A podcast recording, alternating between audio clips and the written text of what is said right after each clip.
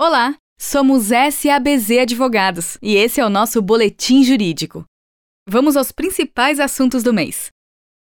Boletim Jurídico número 101, edição de junho de 2020. Podcast Jurídico mais presente e mais acessível, por Renato Butzer. Há oito anos lançamos a primeira edição do nosso Boletim Jurídico. Nosso objetivo sempre foi informar nossos clientes e parceiros sobre temas relevantes em nossas áreas de atuação. Após 100 edições, resolvemos modernizar a iniciativa, que agora é multiplataformas e mais acessível. A partir de agora, nosso boletim jurídico sairá também em podcast, disponível no nosso site, no Spotify, na Apple Music e no Google Podcasts. É parte de nosso posicionamento voltado à inclusão, especialmente no acesso à informação. Você pode conhecer as novidades jurídicas de maior destaque em apenas 10 minutos por mês. Algumas notícias também receberão uma animação em vídeo, que ficará disponível nas nossas redes sociais. Para acompanhar as novidades, inscreva-se em nossos canais nas redes sociais. Procure por SABZ Advogados. MP flexibiliza normas para licitações durante estado de calamidade pública por Bárbara Teixeira. A medida provisória número 961 de 6 de maio de 2020 altera normas de licitações e contratos da administração pública durante o estado de calamidade pública em decorrência da pandemia da Covid-19. A norma amplia o limite de valores para as hipóteses de dispensa de licitação, permite pagamento antecipado e autoriza a aplicação do regime diferenciado de contratações públicas para quaisquer obras, serviços, compras, alienações e locações.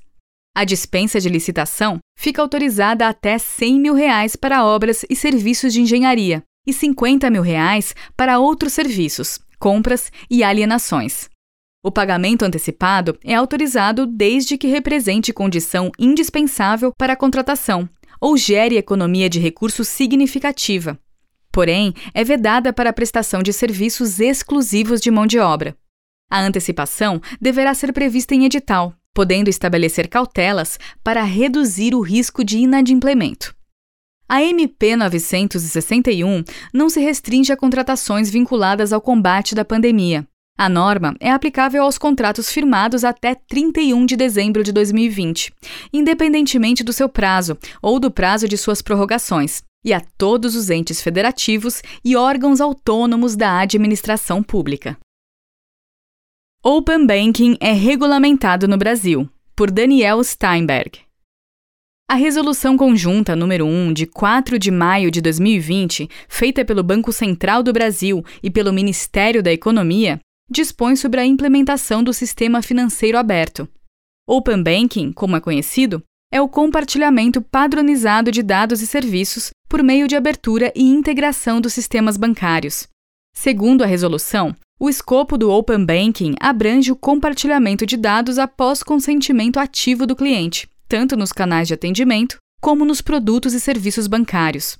O referido compartilhamento é obrigatório para a maioria das instituições financeiras enquadradas nos segmentos 1 e 2 do Bacen, bancos múltiplos, comerciais, de investimento, de câmbio e caixas econômicas com porte superior a 1% do PIB. A resolução entrou em vigor em 1 de junho de 2020 e observará as seguintes etapas: primeiramente, até 30 de novembro de 2020, para o compartilhamento de dados sobre canais de atendimento e produtos e serviços da própria instituição financeira. Em segundo, até 31 de maio de 2021, para o compartilhamento de dados de cadastro e de transações dos clientes. Em terceiro, até 30 de outubro de 2021, para o compartilhamento de serviços relacionados ao sistema de transferências e pagamentos. E por último, até 25 de outubro de 2021, para o compartilhamento de serviços de câmbio, seguros, investimentos e previdência. CMN facilita a liberação de recursos em financiamentos imobiliários, por Renan Soares. O Conselho Monetário Nacional editou a Resolução Bacen número 4819/2020, de 2 de junho de 2020 A partir de então, a liberação dos recursos relativos aos financiamentos imobiliários contratados até 30 de setembro de 2020 poderá ser efetuada após a prenotação do título constitutivo da garantia no registro de imóveis competente, a critério do financiador.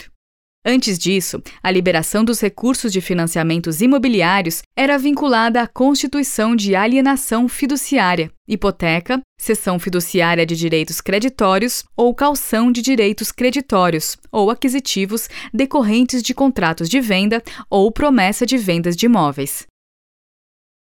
Decreto cria conta destinada ao setor elétrico para enfrentamento do estado de calamidade pública. Por Bárbara Teixeira. O decreto número 10350 de 18 de maio de 2020 autorizou a criação de conta pela Câmara de Comercialização de Energia Elétrica para o enfrentamento do estado de calamidade pública relacionada à pandemia da COVID-19. A conta é destinada a receber recursos para cobrir déficits ou antecipar receitas das concessionárias e permissionárias do serviço público de distribuição de energia elétrica de abril a dezembro deste ano. Caberá à Câmara de Comercialização de Energia Elétrica gerir e contratar as operações de crédito, além de repassar os recursos diretamente às distribuidoras de energia elétrica. A ANEL homologará mensalmente os valores a serem pagos por meio desta conta. As operações de crédito serão garantidas pelos direitos creditórios devidos pela Conta de Desenvolvimento Energético, a ANEL fixará cotas específicas para a amortização das operações de crédito a partir de 2021. CVM publica regras para sandbox regulatório, por Emanuel Lima. A CVM publicou, em 15 de maio de 2020, a Instrução número 626, que trata da constituição e funcionamento de ambiente regulatório experimental, conhecido como sandbox regulatório. Essa medida visa fomentar a inovação no mercado de capitais brasileiro, com a criação de ambiente experimental em que os participantes poderão testar modelos de negócio inovadores em atividades regulamentadas. Para admissão no sandbox regulatório, o modelo de negócio deve ter sido preliminarmente validado, não sendo aceitos modelos puramente conceituais. Uma vez admitido, o participante receberá autorização temporária para desenvolver atividade em regime diverso do previsto na regulamentação aplicável. Para tanto, a CVM fixará condições, limites e salvaguardas a serem observadas pelos participantes, de modo a proteger os investidores e o bom funcionamento do mercado. Durante o período do sandbox regulatório, o participante poderá solicitar seu registro definitivo junto à CVM, o que será feito por intermédio e sob orientação do Comitê de Sandbox. A instrução número 626 já está em vigor e a CVM divulgará comunicados ao mercado para recebimento de propostas e seleção dos participantes. Poder Judiciário contará com nova ferramenta para bloqueio de dinheiro, por Renan Soares e Rafael Luzin. A partir de setembro de 2020, o Poder Judiciário contará com um novo sistema de penhora online de ativos financeiros, o Cisbajude, que substituirá o Bansejude. O novo sistema, desenvolvido pelo Banco Central em parceria com o Conselho Nacional de Justiça e a Procuradoria-Geral da Fazenda Nacional, será integrado ao processo judicial eletrônico. Espera-se que Cisbajude proporcione maior celeridade e eficiência nas ordens de bloqueio, desbloqueios e transferências de recursos. Além disso, também existe a expectativa que o Banco Central integre exchanges nacionais ao novo sistema, de modo a viabilizar a penhora de criptomoedas. CNJ institui o Sistema de Atos Notariais Eletrônicos, e-Notariado, por Renan Soares e Rafael Luzin. O CNJ publicou o provimento número 100 de 27 de maio de 2020, que dispõe sobre a prática de atos notariais eletrônicos e institui o Sistema de Atos Notariais Eletrônicos, conhecido como o e-notariado. Com isso, não será mais necessária a presença física dos usuários dos serviços prestados pelos tabelionatos de notas, a esse respeito, o referido provimento estabelece requisitos que devem ser cumpridos para a validação dos atos submetidos a registro. Dentre eles, a realização de videoconferências para que seja atestado o consentimento das partes envolvidas. O e-notariado estará disponível 24 horas por dia no intuito de permitir que seus usuários acessem informações e documentos livremente. Os acessos serão realizados a partir da matrícula notarial eletrônica, que deve servir como chave de identificação individualizada. A adesão dos tabelionatos de notas de todo o país à nova plataforma é obrigatória. SUSEP abre consulta pública sobre sanções administrativas nas atividades de seguro, por Carolina Moreira. A SUSEP colocou em consulta pública, através do edital número 10/2020, minuta de resolução do Conselho Nacional de Seguros Privados.